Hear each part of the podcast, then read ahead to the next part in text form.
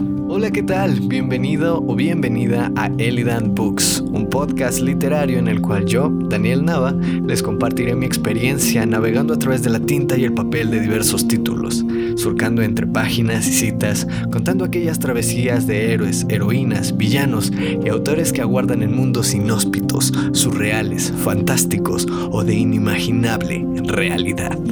Bueno amigos, pues estamos de vuelta aquí en el Books con este segundo episodio, un episodio bastante interesante, un poco inquieto eh, este episodio. Y es que cuando nos preguntan de qué género es el libro que estamos leyendo, podemos aseverar y decir sin miedo a equivocarnos y con toda seguridad que pertenece a tal o cual género literario.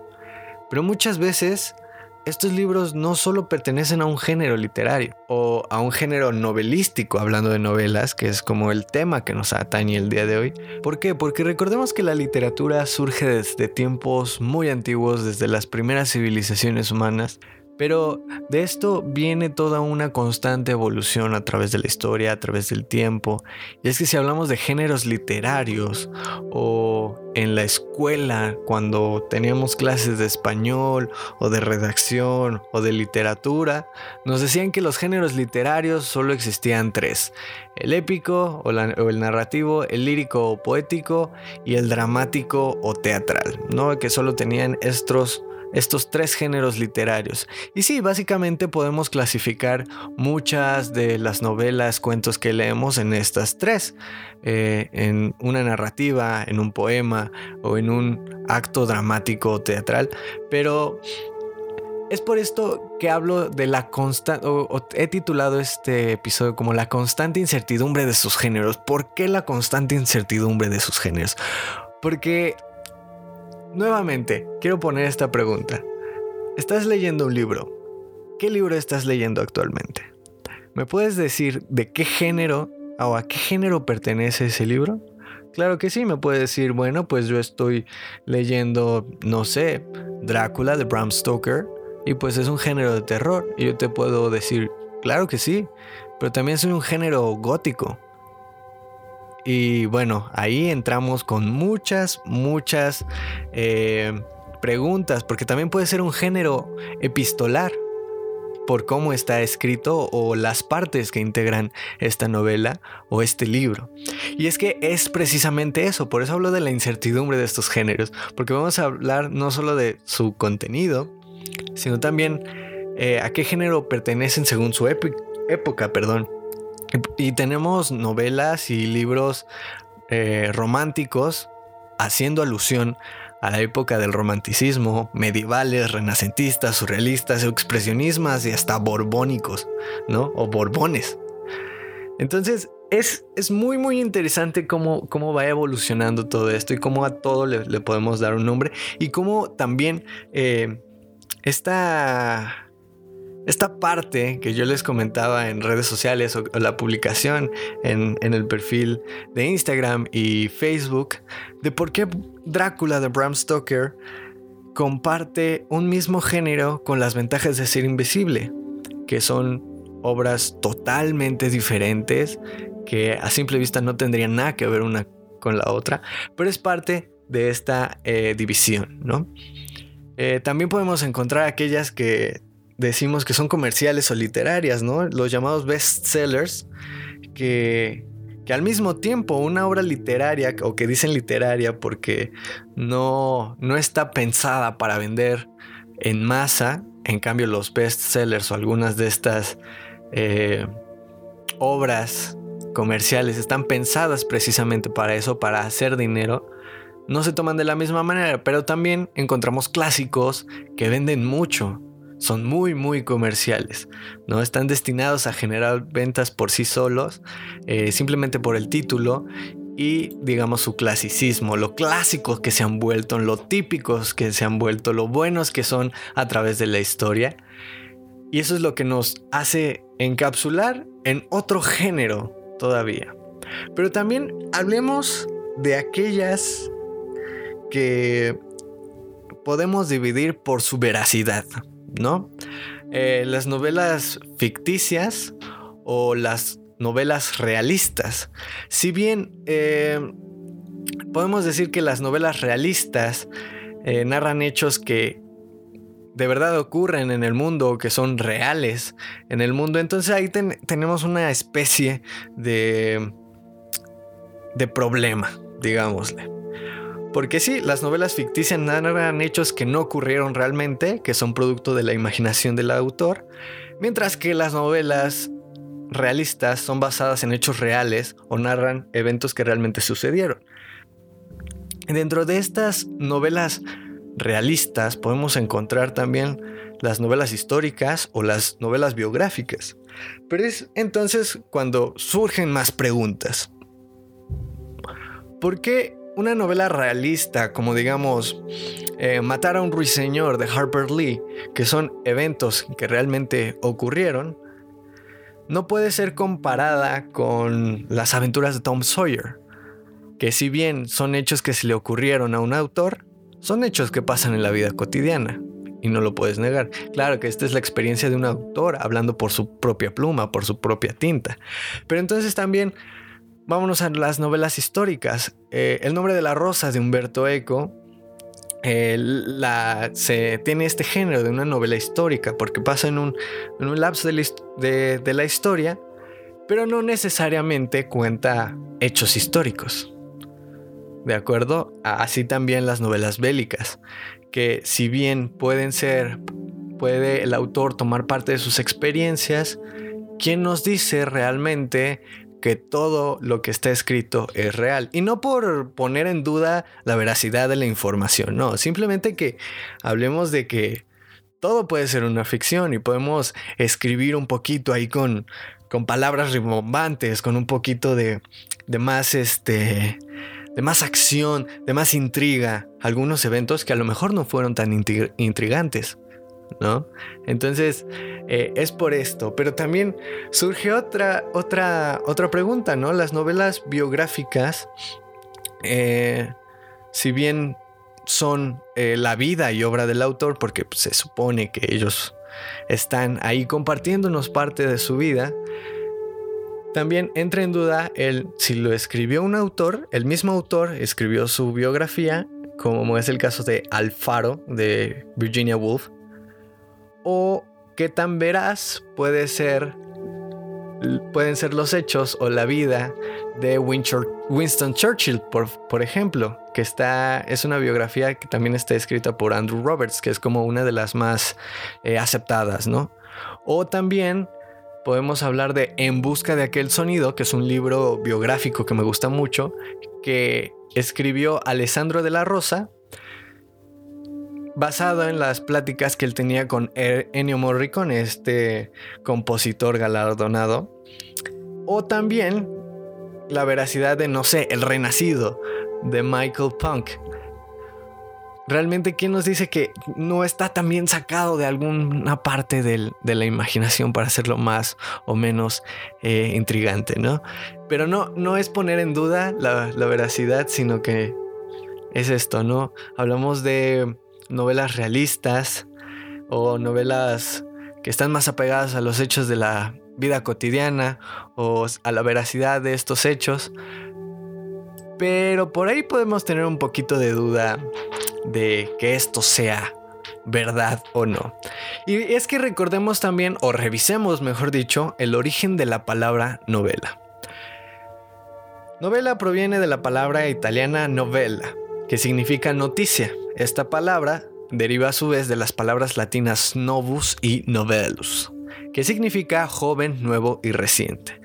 Es uno de los géneros literarios por excelencia que se caracteriza por narrar hechos en formato de prosa y lo que por ahí me acuerdo que siempre, siempre me han dicho, no, no en todos lados, pero es una constante, que es ficción en su totalidad y bueno, que le acontecen a ciertos personajes en un tiempo y espacio determinado, ¿no? Lo típico que conocemos. Pero ¿y si todo esto es ficción? ¿Por qué se nos habla de estas novelas realistas, históricas o biográficas? Si se supone que una novela es ficción al 100%. Y es ahí cuando es todo un embrollo, ¿no? Porque eh, la cabeza te, te vuelve una tormenta, ¿no? Tratando de definir si es realista, si no, pero sobre todo tratando de definir un género o un subgénero novelístico o literario. Porque, eh, claro, habrá personas que también lo tengan más claro yo y me digan, no, o sea, es que esto es así y, hay ciertos estatutos de por qué se dividen de, eh, de esta manera y de esta otra y estarán pensando que, pues, no sé, ignoro muchas cosas o las reglas establecidas y demás. Pero la cuestión es eso mismo, que si bien existen este tipo de particiones o esta fragmentación de los géneros, no todas las personas están 100% conscientes de ello o, conocen en su o lo conocen en su totalidad. Y es por eso que respondiendo a esta pregunta en Instagram, Bram Stoker es una novela tanto gótica como de terror, de suspenso, también de fantasía, y hasta es una novela epistolar. Y esta novela epistolar, digamos que contiene datos de diarios, de cartas, que ayudan a, formar la trama o que nos dan datos para formar la trama o para seguir la historia o para conocer a un personaje o para conocer un hecho muy relevante dentro de esta misma historia que pasa lo mismo con las ventajas de ser invisible de Stephen Chbosky. ¿Por qué? Porque recordemos que las ventajas de ser invisible son básicamente el diario de Charlie o las vivencias de Charlie escritas por él mismo.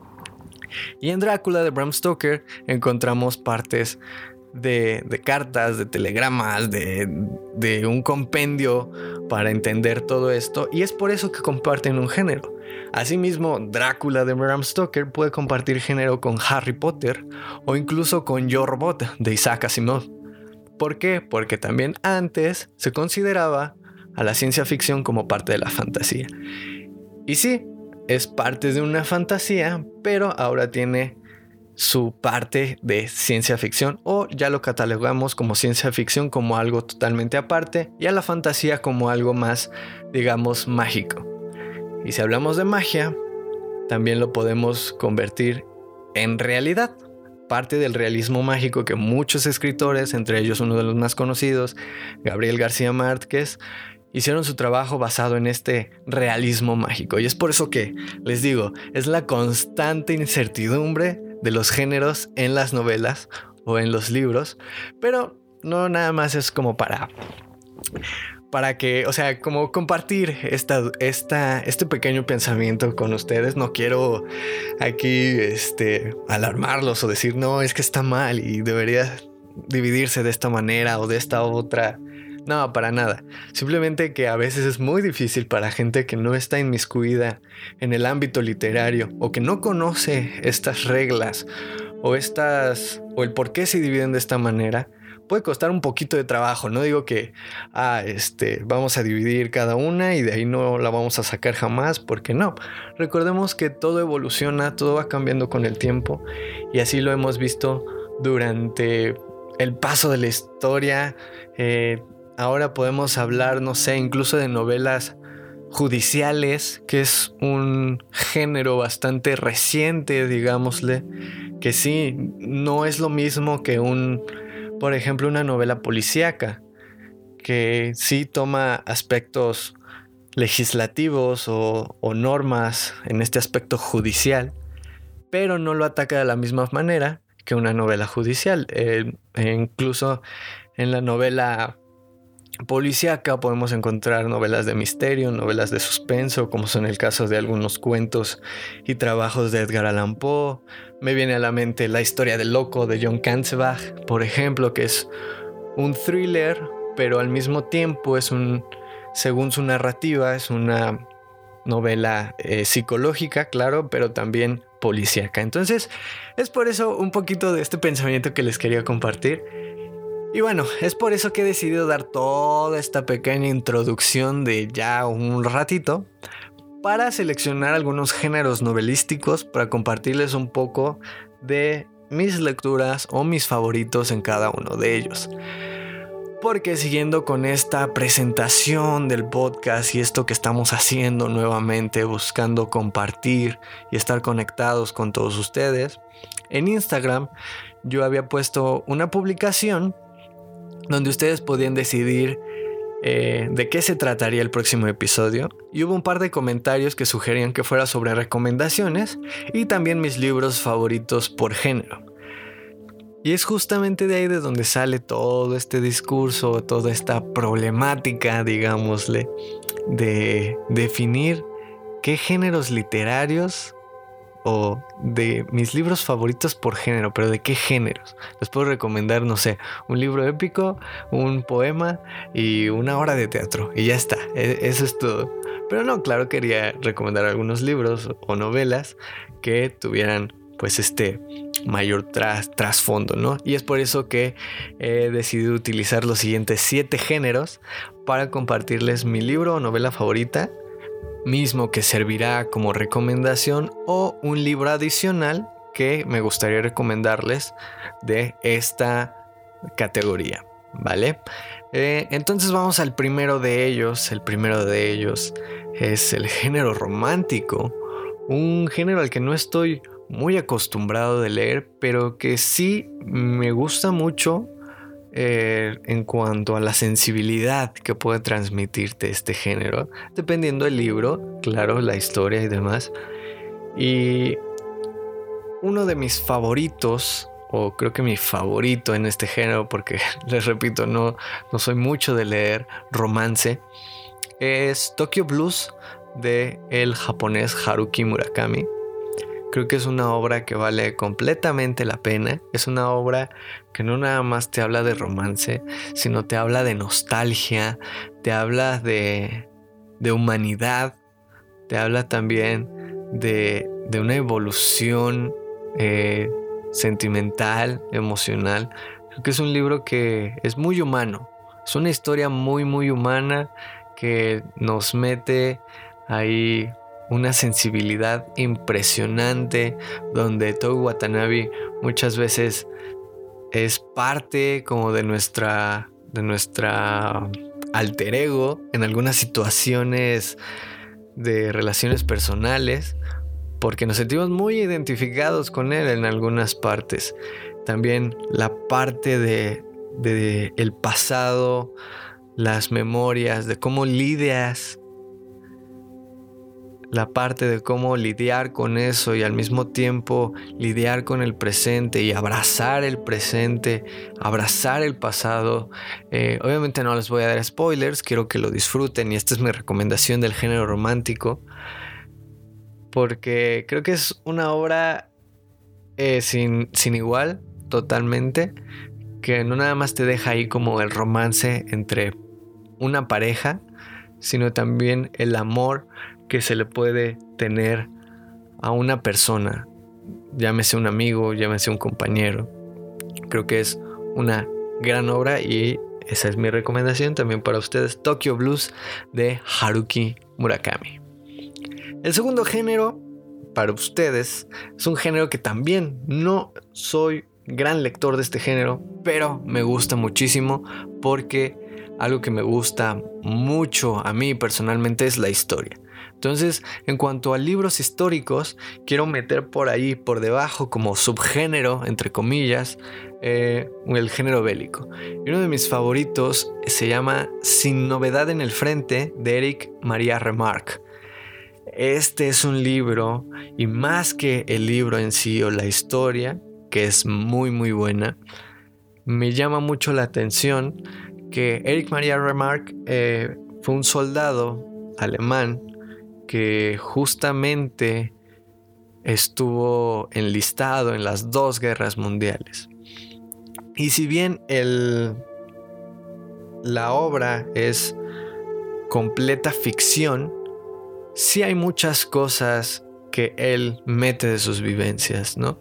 Y también al mismo tiempo, mientras va transcurriendo la historia, eh, se vuelve una, una historia de suma intriga, de mucho suspenso, una historia que también se vuelve muy cruel en ciertos puntos y que también, al menos a mí me, hizo cambiar un poquito la perspectiva de por qué el estrés postraumático de tantos soldados, que no necesariamente es por la muerte o por las explosiones, las balas, eh, todo lo que están viviendo, sino a veces también por relaciones humanas. Y es muy muy interesante aquí el, el discurso que da Eric Maria Remarque en Sin Novedad en el Frente. Y bueno, este es un libro que yo conocí gracias a una de mis mejores amigas, Diana Carrasco. Un saludo a ella donde quiera que estés, si estés escuchando esto. Y pues es una obra que vale mucho la pena, se la recomiendo mucho. Pero también otra obra que quiero recomendar de este género es Tierra Roja de Pedro Ángel Paulou.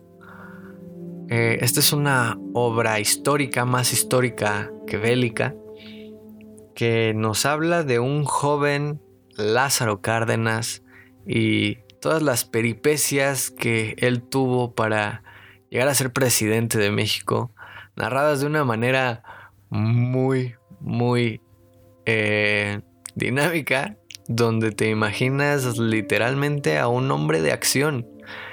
Eh, con mucha, con un lenguaje súper digerible, eh, muy mexicano, muy, muy mexicano el lenguaje. Y este libro fue un regalo que conservo con mucho cariño por Carlos Hernández, también compañero, eh, compañero estudiante, él fue un compañero de la universidad.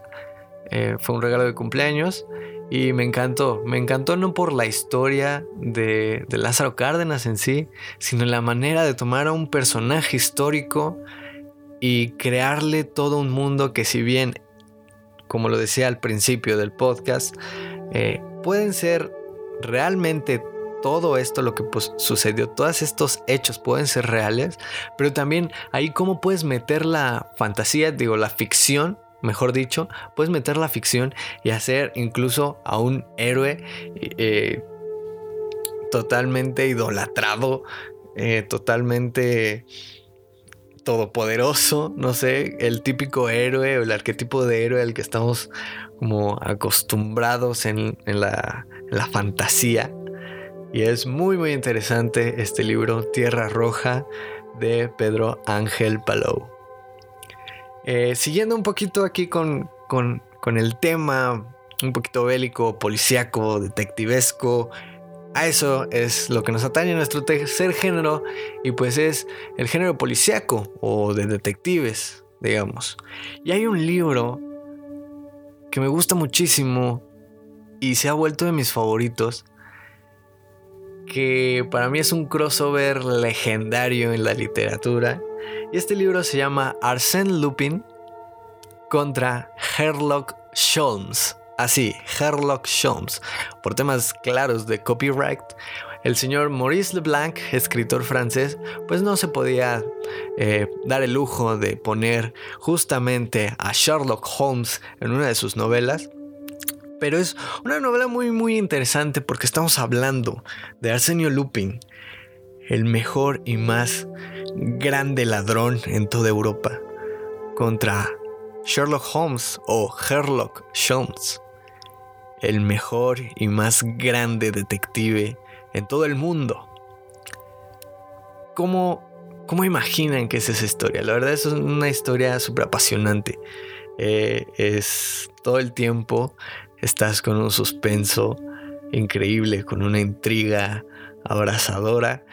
La mayor parte de este libro está, está visto desde la perspectiva de Arsène Lupin, pero también pues entra, creo que es un trabajo que hizo muy bien Maurice Leblanc, LeBlanc, perdón, tomando el personaje de Sherlock Holmes y ponerlos a pelear de esta manera. Entonces, este es uno de mis favoritos y es la recomendación también de este, de este género, porque también acabo de ver que hay una serie en Netflix que habla de Lupin.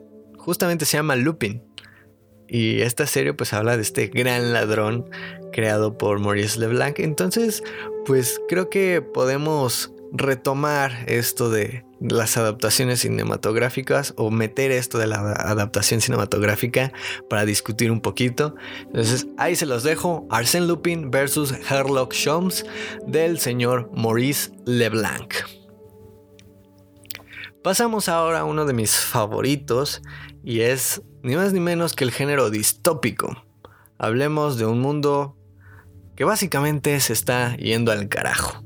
En pocas palabras, la distopía nos puede hablar de eso de muchas, muchas maneras. Pero uno de mis favoritos por excelencia es La máquina del tiempo de H.G. Wells o H.G. Wells. Eh, porque creo que, no sé, es, es, es, un... Si bien hablamos del viaje en el tiempo y lo típico de querer cambiar tu pasado, querer mejorar tu presente, también hablamos de una huida. La huida del personaje por el resentimiento, o bueno, no el resentimiento, más bien la culpa que siente por perder a su amada, en el cual se crea una máquina del tiempo, viaja a través del tiempo y se da cuenta de cómo el ser a veces tan egoísta también nos puede crear un universo completamente distópico y estar perdidos en la nada y ser casados como si fuéramos, eh, como si ya no fuéramos parte de la cadena alimenticia. Entonces creo que es un, libro muy, muy interesante, muy importante y que también nos puede hablar ahí, como está acostumbrado. Wells, a la típica crítica social y esta crítica al ser humano de, de cómo siempre cree que el universo gira en torno a él y que hay cosas realmente que no puede controlar, pero que si las llegara a controlar lo puede arruinar todo. Y cómo también el propio ser humano puede, y no puede, sino llega a su propia extinción por este mismo egocentrismo. Entonces creo que La máquina del tiempo es uno de mis favoritos por, por este tema, pero también uno de mis favoritos y que quiero eh, recomendar y que no me canso de recomendar hasta el final es Fahrenheit 451. Sí, sigo muy hipeado desde el año pasado que lo volví a leer, leer, perdón, pero creo que, como lo dije en, las participaciones de la lectura conjunta, eh, estamos viviendo eh, o podemos vivir en no mucho tiempo una realidad similar a la que nos plantea Ray Bradbury en Fahrenheit 451. A lo mejor no quemando los libros, pero en cuestiones sociales, en cuestiones emocionales, tecnológicas, sí puede ser muy, muy similar. Entonces, pues para algo que tengan ahí como que pensar, también la literatura utópica nos da mucho, mucho en qué pensar. Entonces ahí están las recomendaciones. La máquina del tiempo de H.G. Wells y Fahrenheit 451 de Ray Bradbury. Y bueno, pasamos al siguiente género, y es uno de los géneros que más me gusta, en lo que más he pasado mi tiempo, en donde las palabras más me han llenado, y es el género de terror. Pero que aquí para no entrar en controversias, o más bien ya estoy entrando en controversias, quiero dividirlo en dos. Eh, primero el género de terror y segundo el género de horror. Porque según lo que yo sé, según lo que yo entiendo, el terror es algo que, digamos, podemos explicar qué nos produce ese terror. Y el horror está explicado, o más bien no se puede explicar, digamos, a simple vista, o son sucesos más paranormales. Digámoslo de forma general, súper sencilla, el terror es algo terrenal o algo eh, que decimos, ah, me espantó ese perro con cuyo, por ejemplo. o, y el horror es algo como, no sé, me está espantando un marciano interdimensional que no sé de dónde carajos vino y por qué está aquí, ¿no? Entonces, bueno, eso eh, quiero, dejar eso claro, pero bueno, vamos allá. En cuanto al género de terror, uno de mis favoritos por excelencia siempre va a ser el moderno Prometeo o, como mejor se le conoce, Frankenstein de Mary Shelley. Creo que es todo, todo una, una obra increíble de Mary Shelley, cómo crea este monstruo. Y no nada más cómo crea este monstruo, sino cómo crea al monstruo mismo, que es Victor Frankenstein, al monstruo de Frankenstein, que normalmente lo conocemos simplemente como Frankenstein, pero también como la sociedad, el, el pensamiento de ser este moderno Prometeo, creo que es... Ah, increíble. Alabo mucho el trabajo de Mary Shelley con Frankenstein. Y pues nada, nada más que decir. Si no lo han leído, pues no sé qué hacen perdiendo el tiempo. nada, no es cierto. Dense el tiempo para leer Frankenstein. Eh, es una obra que gusta mucho, gusta mucho. Sí, puede ser un poco compleja, dependiendo de la editorial y demás, pero totalmente recomendable. Frankenstein de Mary Shelley. Pero otra otra historia, otro libro que yo les quiero recomendar, que me gustó muchísimo y eso que debo confesar no lo he terminado de leer, es Cabal, Razas de Noche, escrito por Cliff Barker o Cliff Barker. Podemos decir así rápidamente que esta historia es el típico, ah, se despertó y luego se despertó o y luego estaba soñando, todo era un sueño, pero a la inversa. Porque a grandes rasgos, Cabal, Razas de Noche, nos habla de un chico, un hombre, un personaje que constantemente tiene sueños bastante aterradores, sueños de asesinatos. Que él pues empieza a tratar con su psicólogo y se da cuenta de que pues no son sueños, son recuerdos. Y hasta aquí podrían decir, bueno, ya me spoileaste. No, no, no, no, no. Porque creo que también es parte de lo fascinante de este libro es que no lo deja ahí, el autor no lo deja ahí.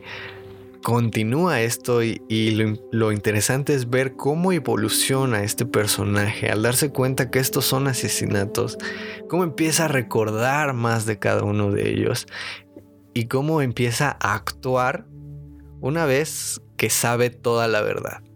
Y hasta ahí lo voy a dejar.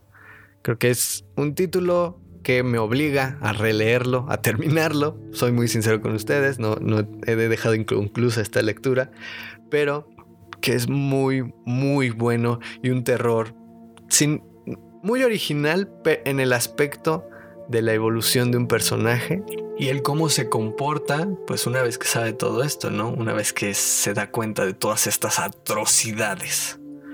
Ahí está, Cabal, Razas de Noche, revísenlo, eh, véanlo y pues disfrútenlo sobre todo. Y bueno, vamos a pasarnos al horror. Con el horror no tengo nada más que decir que Howard Phillips Lovecraft es uno de mis autores favoritos en la vida. He crecido con él, he crecido con sus lecturas. Y si tuviera que escoger un libro de él, es La sombra sobre Innsmouth. ¿Y por qué escoger La sombra sobre Innsmouth cuando tienes el horror de Danwich, cuando tienes en las montañas de la locura, cuando tienes la sombra de Cthulhu, Cthulhu, Cthulhu, Zulu, como gustes decirle.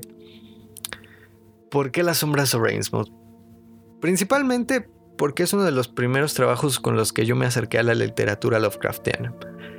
Pero también me gusta mucho la manera en que Lovecraft utiliza un solo personaje para irte llevando literalmente de un, de un poblado a otro y de tener siempre la perspectiva de este personaje que incluso a veces se vuelve tu propia perspectiva. Entonces, eso me gusta mucho. No es que sea algo original, no es que sea algo eh, sumamente brillante que nadie más haya hecho antes, perdón, pero Lovecraft y todos los sucesos que ocurren alrededor de las sombras de Rainsmouth me encantan porque es una especie de horror que se va intensificando gradualmente según el viaje que está pasando nuestro personaje principal. Y que también La sombra sobre Innsmouth me gusta mucho porque para mí es un parteaguas que nos ayuda a entender un poquito eh, los espacios, la narrativa o cómo funciona incluso el bestiario o la cosmología, el universo de, de Lovecraft. Porque para mí es un precedente de la llamada de Cthulhu pero también es un precedente de Dagon, por ejemplo. Asimismo, podemos saber un poquito en cuanto a sociedades secretas se refiere, cómo se podía, cómo podría haber sido su, su evolución o su formación a través de las sombras sobre Innsmouth. Y podemos entender un poquito aquellos detalles que tal vez no se nos dan tanto en relatos como El Morador de las Tinieblas. Es por eso que me gustaba tanto las sombras sobre Innsmouth, pero principalmente por eh, el gran cariño que le tengo y lo recomiendo ampliamente. Si se quieren acercar a leer a Howard Phillips Lovecraft, creo que es un, una muy buena manera de acercarse para no ir directo al ciclo onírico, a los mitos de Cthulhu, todo esto. Pueden empezar con los hombres sobre Innsmouth y pueden llevarla bien poco a poco con lo que quieran seguir leyendo de este autor. Y bueno, para continuar, el siguiente género es uno de mis géneros favoritos eh, en cuanto a lectura se refiere y es ni más ni menos que la ciencia ficción. La ciencia ficción que también es algo que me, me gusta muchísimo como concepto, me gustan las historias de ciencia ficción, me gusta hablar de tecnología, de mundos fuera de nuestro alcance o a los que todavía no llegamos, pero quizás, quizás eventualmente podamos llegar. Y uno de mis libros favoritos de este género es la gran obra de Yo Robot de Isaac Asimov. ¿Por qué? Porque creo que este es el precedente de, de mucha ciencia ficción. Claro que no todas se basan en cuanto a robots, en cuanto a máquinas, inteligencias artificiales y esto, pero yo robot más que el tema de las máquinas y de el ser humano rivalizando con ellas y demás, creo que es ¿por qué digo que es un precedente? Porque es como la el humano puede evolucionar a tal grado de crear todo esto y llegar a una especie de utopía en la que otra vez, como con la máquina del tiempo, él mismo crea sus distopías. Entonces, creo que Yo Robot es una obra que te hace ver la perspectiva, sí, de un mundo que está está lleno de droides o de androides en el que es tan normalizado esto y la tecnología ha avanzado tanto que puede ser posible, pero el miedo de una rebelión de las máquinas, pero también te pone en perspectiva de verte a ti mismo como humano, a lo mejor no a ti mismo, sino a la sociedad como humanos y decir, diablos, o sea, realmente qué estamos haciendo bien eh, o, desde cuándo hicimos algo bien porque lo único que hacemos es empeorar las cosas casi casi. Y bueno, el amplio referente de las tres leyes de la robótica o, me gusta a mí decirles las tres leyes de la inteligencia artificial. Eh, eh, creo que es una obra sin precedentes, una enorme tesis eh, tanto crítica social como crítica tecnológica, como crítica personal incluso, porque te encuentras inmiscuido en muchas situaciones donde incluso tú te puedes preguntar, ¿qué haría yo como lector, como persona en esa situación? Es por eso que me gusta muchísimo Yo Robot de Isaac Asimov. Y en cuanto a recomendaciones, pues este mismo libro, pero también libros como Dune de Frank Herbert, a quien tengo que agradecerles a Soul Holmes por mostrarme este increíble, increíble universo. Creo que estoy fascinado con el primer libro y ya, ya tengo ahí algunos spoilers que me ha dado ella, gracias. Eh, en cuanto a, la historia que continúa con Dune. Pero pues vamos a estar hablando de Dune por mucho, mucho tiempo con ella aquí en el podcast, en su canal. Así que les recomiendo que conozcan Dune porque también se viene una película este año. Entonces, para, para estar preparados, para decir, ah, esto estuvo bien, ah, esto me gustó, ah, esto no. y bueno, entre otros, pues otro grande de la ciencia ficción, Ray Bradbury, eh, Crónicas Marcianas, creo que es un amplio referente de ciencia ficción. El juego de Ender, creo que es un referente de estos de, de acción a la tipo Star Wars, pero con un universo increíble. Eh, y bueno, eh, otras novelas de, ciencia ficción como 2001, Odisea en el espacio de Arthur, Arthur C. Clarke, eh, creo que son grandes, grandes obras para que te des una idea o si quieres ir entrando al mundo de la ciencia ficción, puedes empezar con estas obras. Y bueno, antes de llegar al último peldaño de esta escalera literaria, quiero hacer un pequeño paréntesis para agradecer a todos ustedes por estar apoyando este proyecto, por escuchar el podcast, por estar, por compartir en redes sociales, por estar en redes sociales conectados conmigo. Muchísimas gracias, de verdad lo aprecio muchísimo y bueno, este proyecto que es algo que hago con mucho gusto, con mucha dedicación y mucha pasión por la lectura y por compartir un poco o mucho de mi pensamiento a través de la literatura. En fin, muchísimas, muchísimas gracias. Y bueno, luego de ese pequeño corte emocional, eh, el último peldaño de esta escalera es ni más ni menos que el género por excelencia que me ha acompañado durante toda mi vida, durante los buenos y malos momentos, durante las risas y las tristezas, durante mi vida laboral y durante mi vida académica en lo personal, en lo intrapersonal y lo interpersonal, eh, pues no es ni más ni menos que la fantasía. La fantasía con la que yo creo mm, sin ella no podría vivir, sin ella no podría eh, estar haciendo esto hoy y ahora, hablándoles a ustedes un poquito de eso. Eso fue mi gatita, saludando, aquí interrumpiendo un poco. Sí, ahí está Felicia. Y bueno, este género de literatura pues me ha acompañado desde que tengo memoria lectora, desde que tengo uso de razón y que yo me ponía ahí por, por mano propia a agarrar un libro y decir, bueno, quiero, quiero leer esto, la fantasía ha estado presente siempre. Y algo que ha estado siempre presente para mí es John Ronald Reuel Tolkien. Todas sus historias, han estado ahí presentes. Todo este universo de la Tierra Media ha estado presente para mí desde entonces.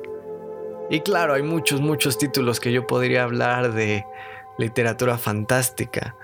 Pero para remitirme a escoger uno solo, tengo que hablar de mi, mi autor favorito. Y es ni más ni menos que Tolkien.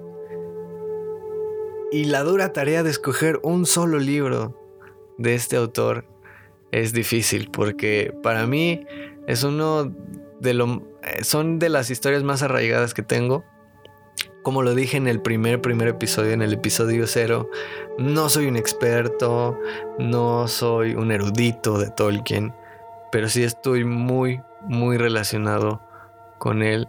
Sí he adoptado esos mundos como, como míos y es por eso que no podía dejar esto sin mencionarlo. Y si tuviera que escoger un solo libro como mi favorito del Legendarium de Tolkien, yo podría escoger el Silmarillion. Pero en este caso, yo diría que no. ¿Por qué? Porque el Silmarillion, si bien lo publicó y demás, eh, una vez que lees las cartas de Tolkien, una vez que lees todas las demás historias, las diferentes versiones que hizo de las historias que conforman el Silmarillion, te das cuenta que eh, la caída de Gondolin, Beren y Luthien, este, los hijos de Hurin, pudieron haber sido un poco diferentes o con que hay algo ahí que a Tolkien no le simpatizaba del todo y es por eso que escribió tantas versiones de los mismos. Y es por eso que yo creo que voy a descartar el Silmarillion. Y me quedo con el más... Y me quedo con el más liviano, el más... Amistoso. Me quedo con el más liviano, el más amistoso, el más bonachón de todos, como el propio personaje lo es, y es El Hobbit. El Hobbit creo que es una obra que me marcó muchísimo desde niño, un cuento para niños que aun cuando eres adulto lo sigues disfrutando. Una narrativa increíble porque Tolkien para mí es un narrador excelso. Y bueno, yo escojo El Hobbit de John Ronald Reuel Tolkien como mi favorito de fantasía porque también creo que es un universo increíble el ver no nada más un personaje súper curioso y bonachón como es un hobbit, sino algo tan pequeño con tantas virtudes como te lo va redactando el libro es, es, increíble. Y también que es muy divertido leer El Hobbit, ahí con todas las cosas eh, ocurrentes que pone el propio Tolkien en esto. Entonces les recomiendo mucho leer El Hobbit de John Ronald Tolkien. Si no han tenido oportunidad, léanlo yo de verdad les prometo que no se van a arrepentir. Y sí, yo sé que a lo mejor es esto como de, ay, es que el Señor de los Anillos, ay, es que a lo mejor da un poquito de flojera por ahí, pero créanme que el Hobbit es muy, muy diferente a El Señor de los Anillos y el Silmarillion. Es una lectura más digerible, más liviana y que lo van a disfrutar como si estuvieran leyendo Tom Sawyer. Así de plano. y bueno, antes ya de alargarme más en, en esta en este fangirleo por Tolkien, porque no lo puedo evitar. Realmente, discúlpenme, no lo puedo evitar. Quiero platicarles de El Ejército Negro, que es una trilogía que recomiendo ampliamente. También lo mencionaba en el, en el episodio cero, pero aquí lo recalco porque es una fantasía juvenil que te acerca a la aventura, te acerca a la intriga como, como joven, como niño, pero también te acerca muchísimo a la lectura y te dice, hey, las letras, los libros, el conocimiento tienen un poder que tú no imaginas cómo.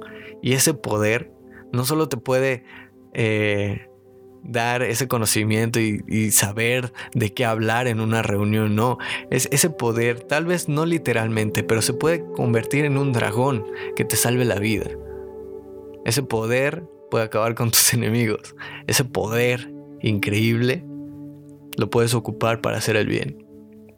Y es una enorme, enorme enseñanza la que da el ejército negro a través de sus tres libros, con una historia eh, medieval y moderna increíble, porque dándoles un poquito eh, reseña de este, de este libro o un poquito de, las, de lo que trata, es que Arturo Adragón vive atrapado en dos mundos. Uno, la vida real en el presente, en una sociedad totalmente moderna. Y dos, un Arturo a dragón que vive en un mundo, en una sociedad medieval llena de dragones, de alquimistas, de hechiceros. Y es una dualidad impresionante, increíble. Y Santiago García Clara, quien es su autor, eh, tiene las palabras exactas para llegar a un joven al, para, y, y Santiago García Clairac tiene las palabras, desde mi punto de vista, exactas para llevar a un joven a la acción, al aprendizaje, a la evolución personal y a la evolución en todos los aspectos hasta convertirse en un sabio, sabio rey. Entonces les dejo esta recomendación, El Ejército Negro, Eventualmente, spoiler alert, y me gustaría hacer una lectura conjunta aquí para, para, el podcast, para participar con algunos. Si les gusta, pues vamos a, vamos a ello. Eh, y les tendré un capítulo especial hablando de estos libros que para mí son una maravilla. Pero bueno, ahí están las recomendaciones. Espero que les haya gustado este segundo episodio de Elidan Books. Muchísimas gracias nuevamente por estar aquí, por escucharnos. Eh, les recuerdo, me pueden seguir en Facebook, Instagram, Twitter como Elidan Books o también en estas mismas redes sociales como Elidan Ghoul, G-H-O-U-L. Para estar en sintonía, resolver sus dudas, eh, compartir anécdotas, compartir comentarios, para estar, para estar todos, todos conectados y formar esto Elidan Books, que nuevamente lo formamos todos, esta gran sociedad sonoro literaria que podemos formar aquí en el Idan Books. Muchísimas gracias, cuídense mucho, espero que estén muy muy bien. Les mando un cálido, cálido abrazo a todos y cada uno de ustedes y nos escuchamos en el siguiente episodio. Y recuerden, no todo lo que brilla es oro, ni todo aquel que esté vagando está perdido. John Ronald Reuel Tolkien.